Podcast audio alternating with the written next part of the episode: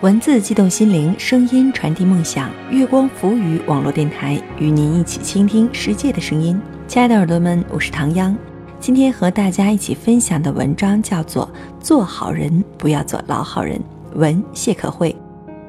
我们周围呢，生活着一种人，叫做老好人。对我们来说呢，这些人的存在其实是很有必要的。嗯，因为他们呢，常常可以给我们的生活带来很多便利。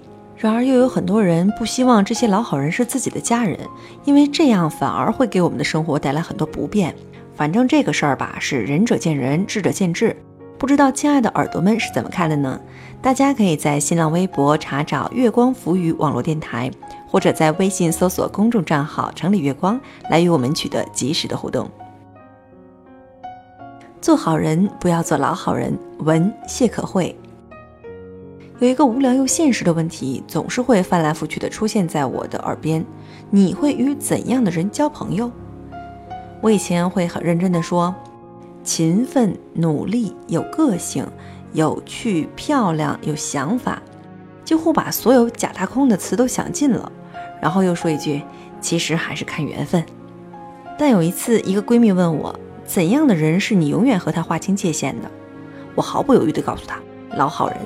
这类人我是绝对不会碰的。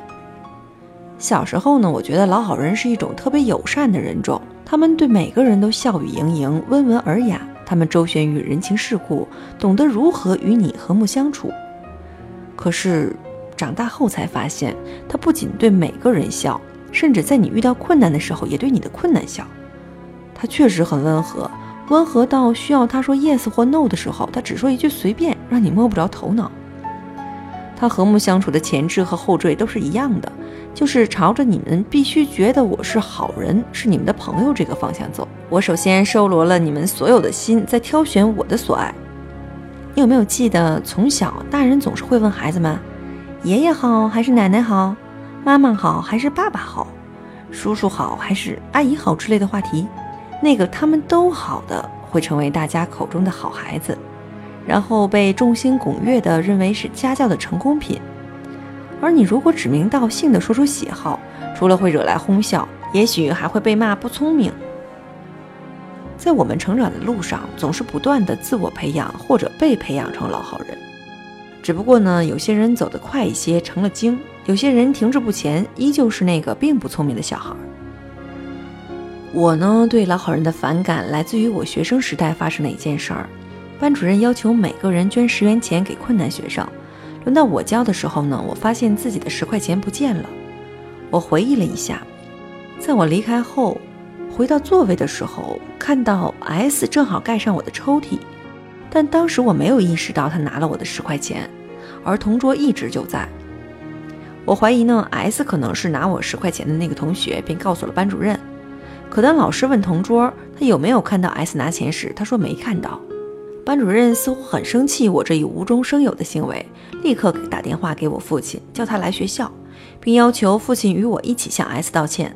父亲很冷静，他知道我一向不莽撞如他，说希望先看看写着 S 名字所交的十元钱。看到那个号码，父亲一下子认定是他给我的十元钱，因为前一天呢，父亲正好从银行换来一串连号的纸币。剧情逆转。班主任无言，S 向我道歉，并在班里做检查。同桌后来说，他只是害怕以后不能与 S 好好做同学，所以才没说。而我只扔下一句话：“滚。”那时我还不知道有老好人这个概念，但我开始意识到这种人的可怕。在很多时候，他会让你回天无力。这只是老好人的其中一种。哈利亚特·布莱克有一本书叫做《不懂拒绝的老好人》。他说，老好人事实上是有一种不停取悦别人的认可瘾。这个瘾呢，是你以为你自己的方式在撒网，让别人围在你的周围，而你却只是在保持一种习惯而已。相亲时候，我遇见一个对象，几乎所有人对他的评价都非常高，脾气好、热心，是个善良的人。我见到他的第一眼呢，他给我买了一杯胚芽奶绿，他是从我朋友那里打听来我喜欢这类奶茶。老实说，对于这类细心的男人，我对他的印象不错。但在之后的交往过程中，不断有许多事成为推迟我们约会的理由。他同学家的电视机坏了，他要帮忙去修；他同学的老婆要去火车站，他要帮忙去送；他同学要打篮球，因为少一个人，所以我们的约会地点从咖啡厅改为篮球场。起先我并不认为有什么不妥，但慢慢的我意识到，这个不断充当救火队员的男人，终于有一天会在你最危急的时刻，因为在救那些并不是非常必要的火而丢下你。这些情况有可能成为未来我们生活中的 bug，所以分手是必须的事儿。这以后我们也联系。一个人一旦有一种好人习惯，是不会与人交恶的，哪怕是那个与他凶残告别的前女友。而我也顺势成了那个被好人的对象。他接二连三的有过好几个女朋友，只是最后都分道扬镳。后来他私下问我。当时为何与他分手？在终于可以不以性格不合为借口的时候，我以朋友的身份告诉他：因为受不了你的老好人。这么多年，我都保证自己在任何时候爱憎分明。比如对待朋友，我对所憎的人，并不是想将他置于死地，而是绝不能与我所爱的人保持一样的地位。就好比，如果我分那个我爱的人一块肉，你就只能吃一颗菜。如果我能与所爱的人睡一张床，你只能滚去睡另一个房间。在生活中，我们保持有礼有节，但绝不一视同仁。这样与那些爱你的以及你爱的人是一种对彼此爱的尊重。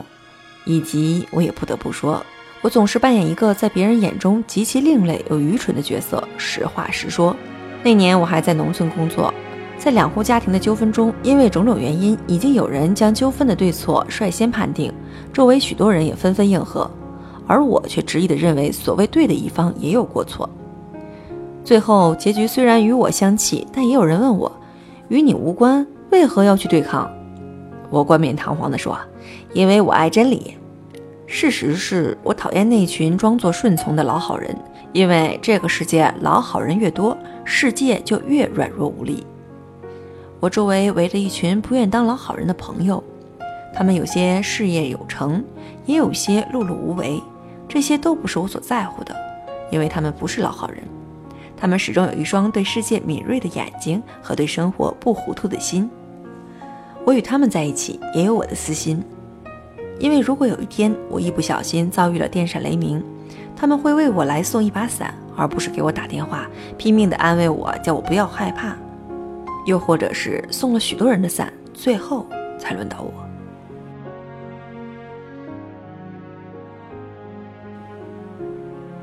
文字激动心灵，声音传递梦想。